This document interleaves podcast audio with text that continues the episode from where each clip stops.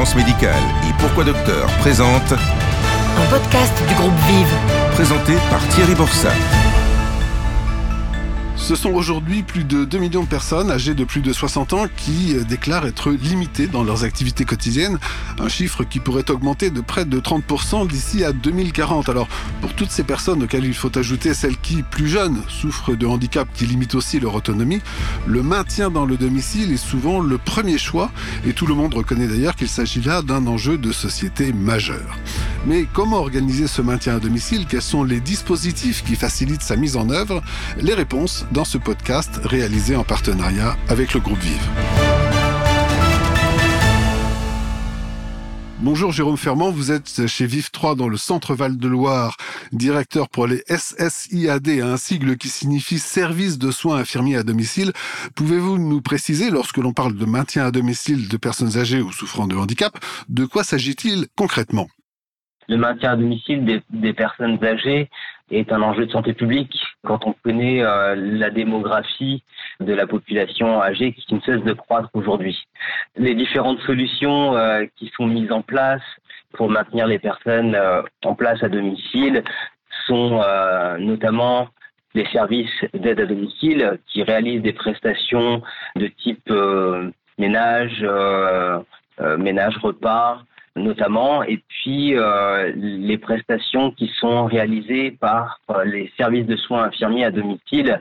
Cette solution permet à des personnes qui disposent d'une prescription médicale d'avoir des soins dits de nursing, hein, des soins d'hygiène et de confort pour pallier à leur dépendance et donc euh, permettre ainsi que leur dépendance soit compensée soit de manière euh, pérenne, soit de manière euh, ponctuelle, par exemple en post-opératoire. Ce travail de maintien à domicile sur des soins d'hygiène et de confort est complémenté par euh, des soins plus techniques qui peuvent être réalisés par des infirmières de soins qui réalisent des pansements, des perfusions, des, injections, un panel de soins assez larges qui peuvent être réalisées par des infirmières, infirmières libérales ou alors des infirmières soins. En cas d'infirmière libérale, ces prestations sont prises en charge euh, par une dotation euh, globale de fonctionnement SIAD qui sont remboursées totalement par le SIAD, les prestations d'infirmière libérale. Qui peut bénéficier de ces prestations? Les prestations qui sont réalisées notamment par les SIAD concernent les personnes âgées de 60 ans et plus en perte d'autonomie et les patients de moins de 60 ans porteurs de handicap. Quels sont les acteurs de ces dispositifs? À qui s'adresser en fait lorsque le besoin d'aide à domicile apparaît? Dans le fonctionnement, les SIAD interviennent, comme je le disais précédemment, sur prescription médicale.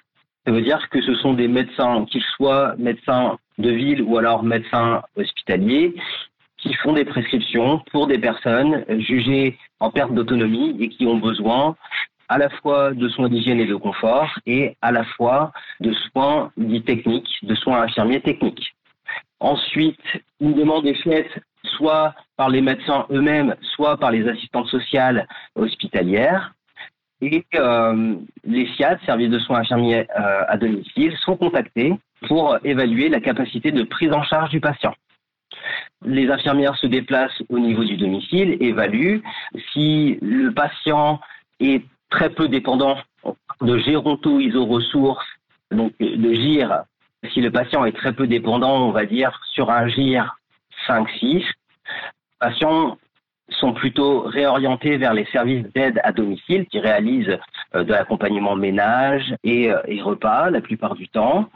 Pour les patients très lourds, qui nécessitent euh, de l'oxygénothérapie, un suivi médical un petit peu plus accru, ces patients sont orientés vers l'hospitalisation à domicile. Dans l'intervalle, dans l'intervalle de la très grande dépendance et de la très faible dépendance, ce sont les services de soins infirmiers à domicile qui interviennent. En fonction des différentes situations, qui sont les intervenants qui permettent ce maintien à domicile? Les infirmières coordinatrices de SIAD évaluent la, la, la, capacité de prise en charge. Pour le SIAD, ce sont euh, les aides-soignantes qui vont réaliser les soins d'hygiène et de confort. Donc, euh, les infirmières coordinatrices vont également évaluer les soins dits techniques à réaliser et donc vont conventionner avec des infirmières libérales lorsqu'il n'y a pas d'infirmière soin à l'intérieur de l'établissement pour pouvoir réaliser les soins techniques. Par ailleurs, les infirmières coordinatrices vont coordonner tous les acteurs de soins autour du patient, euh, qui peuvent être euh, les kinés, les ergothérapeutes, et se mettent également en lien avec les services d'aide à domicile ou alors les hospitalisations à domicile pour pouvoir organiser euh, la, la, vie du patient en fonction des soins qui lui sont à réaliser, pour pouvoir rendre la prise en charge la plus lisse possible. Qui prend en charge le coût de ces aides? En ce qui concerne le service de soins infirmiers à domicile, la prestation est prise en charge en totalité, avec zéro reste à charge, par euh, la caisse primaire d'assurance maladie. Ça, c'est pour la partie SIAD. Et pour la partie aide à domicile, l'APA est prise en, compte, les caisses de retraite, donc la CARSAT également, et puis le département qui, euh, qui octroie aussi euh, des, dire des dotations de fonctionnement au niveau des services d'aide à domicile. Alors, il y a des mesures qui ont été prises ou qui sont annoncées hein, bientôt sur la tarification de ces aides à domicile. Euh, quelles sont les évolutions en la matière et quel est leur impact? Précédemment, les services de soins infirmiers à domicile fonctionnaient en dotation dite globale qui permettait à la fois de couvrir la structure et les soins. Cette dotation était vue comme euh, pas suffisamment juste et équilibrée dans le sens où euh, certains SIAD pouvaient être déficitaires au regard de la charge en soins qu'ils avaient à payer. Depuis 2022, une réforme est arrivée et euh, on nous demande désormais d'évaluer la charge en soins des patients. C'est-à-dire qu'on a scindé la dotation globale de fonctionnement en une dotation structure, donc fonctionnement structure, et une dotation en soins. La dotation structure, elle, va être euh, stable, en revanche, la dotation structure, la, dotation soins, pardon, elle va varier en fonction de la charge en soins des patients. Par exemple, si euh, le patient a un GIR euh, très lourd, on parlait tout à l'heure du GIR 6, 5, 6 pour les patients les moins dépendants. Les GIR les plus lourds sont des GIR 1, 2. Donc là, on nous demande d'évaluer si le patient est GIR 1, 2.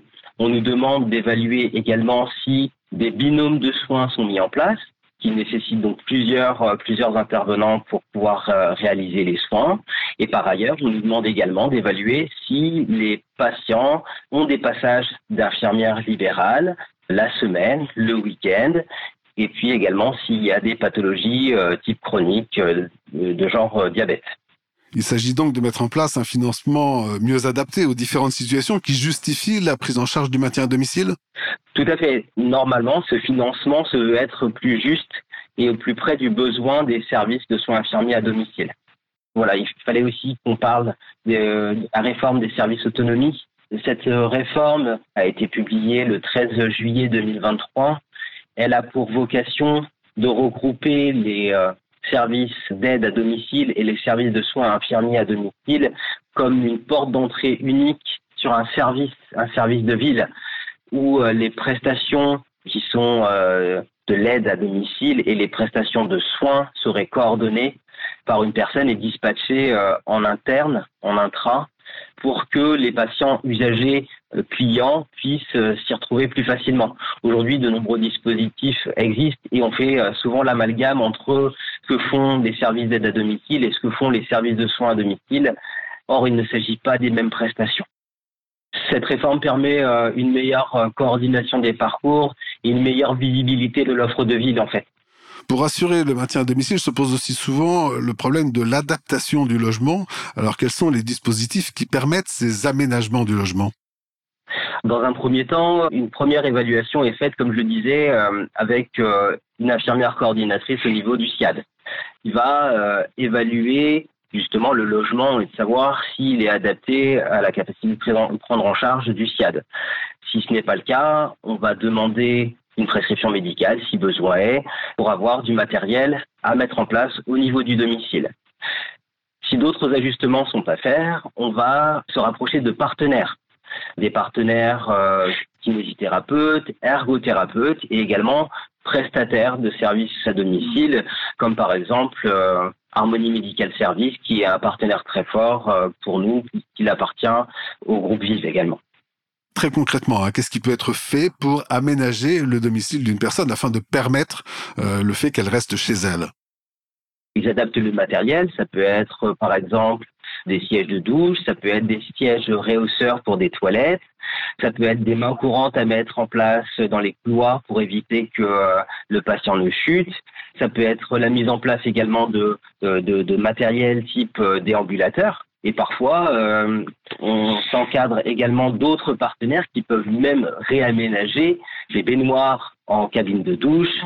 J'allais dire, on ne s'interdit rien. Et parfois même, le partenaire va chercher des financements pour pouvoir aider l'usager à transformer son domicile. Pour accompagner le maintien à domicile des personnes âgées ou porteuses de handicap, que proposent les structures du groupe Vive? Aujourd'hui, nous avons la chance, en tout cas sur le territoire euh, du Loiret, de disposer d'une euh, assistance sociale. Cette assistance sociale va nous permettre de faire le lien avec euh, les organismes financiers pour pouvoir Première chose, évaluer le besoin. Et deuxième chose, aller chercher les financements nécessaires à l'adaptation du logement. C'est un dispositif qui, alors le dispositif d'assistance sociale en SIAD est très aidant puisque euh, toute la partie financière va être euh, évaluée et va être euh, cherchée par, par cette assistante sociale. Et elle fait les liens également avec, je le disais tout à l'heure, Harmonie Médicale Service parfois, les caisses de sécurité sociale, les caisses de retraite et autres financements à chercher. Est-ce que tous ces dispositifs portent leurs fruits hein? Est-on prêt pour assurer le maintien à domicile du plus grand nombre, ce qui est l'objectif, un objectif, comme on l'a dit tout à l'heure, qui est un enjeu de société? Aujourd'hui, énormément de choses sont mises en place pour le maintien à domicile. Je disais en préambule, il s'agit d'un enjeu de santé publique, il s'agit d'un enjeu majeur du maintien à domicile des personnes de plus en plus âgées. C'est euh, le respect de la demande des usagers de rester au niveau de leur domicile. Aujourd'hui, tout est mis en place. Les politiques publiques cherchent à maintenir les usagers dans leur domicile pour éviter tout ce qui est euh, phénomène de, glissement lorsqu'ils sont déracinés de leur domicile pour aller dans des, vers des structures. Et euh, par ailleurs, d'autres euh, moyens sont recherchés aujourd'hui, peut-être en intra-groupe, mais sûrement en, en extra également, pour pouvoir déceler la dépendance qui serait naissante.